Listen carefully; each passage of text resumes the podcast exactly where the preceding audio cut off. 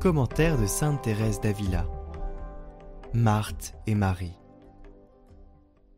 Sainte Marthe était sainte, bien qu'on ne dise pas qu'elle était contemplative. Et que pouvez-vous désirer de plus que de ressembler à cette femme bienheureuse qui a mérité de recevoir tant de fois Jésus-Christ notre Seigneur dans sa maison, de lui préparer sa nourriture, de le servir, de manger à sa table.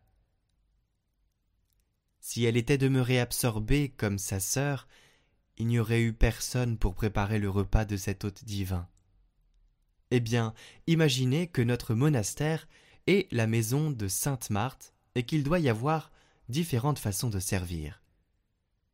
Celles que Dieu conduit par la vie active ne doivent pas murmurer contre celles qu'elles verront très absorbées dans la contemplation.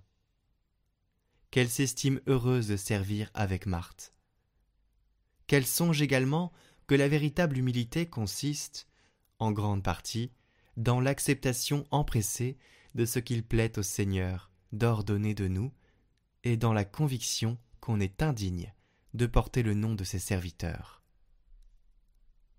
Donc, si contempler, faire oraison mentale ou vocale, soigner les malades, servir dans les emplois de la maison, assurer les travaux, même les plus vils, n'est autre chose que rendre ses devoirs à l'hôte divin qui vient loger, manger et se reposer chez nous, que nous importe de le servir d'une manière ou d'une autre.